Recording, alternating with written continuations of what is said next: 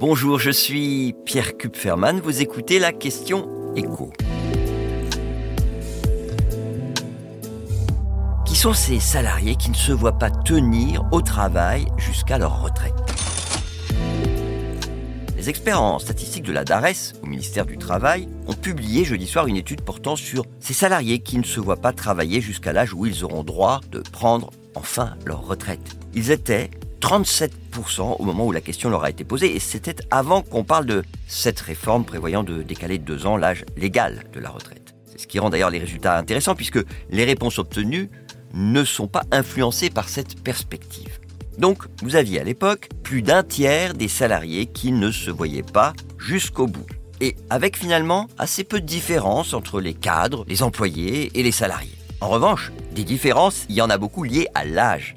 Parce que de toute évidence, plus on est jeune, plus on se dit qu'on va avoir vraiment du mal à tenir jusqu'à la retraite. Chez les moins de 30 ans, la perspective de devoir cotiser 43 années pour avoir droit à une retraite à taux plein est globalement mal vécue. Ces jeunes salariés sont 6 sur 10 à estimer qu'ils ne pourront pas tenir jusqu'à la fin. Alors que chez les quinquagénaires, bah, cette source d'inquiétude est nettement moins répandue. 18% seulement d'entre eux ne se voient pas tenir jusqu'à la retraite. Mais alors, au-delà des questions d'âge, ça dépend aussi des métiers exercés. là, je vous vois venir. Vous vous dites que, bah, forcément, les salariés qui exercent des métiers manuels, euh, les maçons, les déménageurs, les carleurs, euh, les ouvriers euh, du bâtiment, sont les plus nombreux à avoir cette angoisse. Eh ben, pas du tout. C'est chez les salariés qui sont en relation permanente avec le public que cette crainte est la plus forte. Les caissières, les employés de banque, les infirmières, les serveurs dans les restaurants, les réceptionnistes d'hôtels. Des métiers où l'on est euh, confronté à une double pression. Celle de l'employeur, hein, il faut faire son travail toujours plus vite, et puis gérer la mauvaise humeur, voire les incivilités, de ceux qui estiment que le client est roi, que tout leur est dû.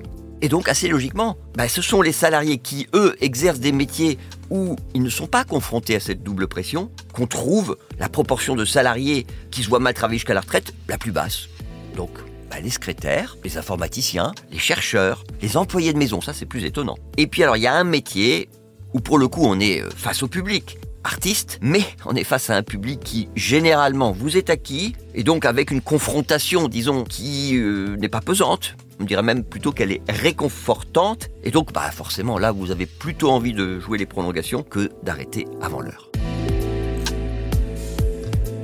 Vous venez d'écouter la question écho, le podcast quotidien pour répondre à toutes les questions que vous vous posez sur l'actualité économique. Abonnez-vous sur votre plateforme préférée pour ne rien manquer et pourquoi pas nous laisser une note ou un commentaire. À bientôt.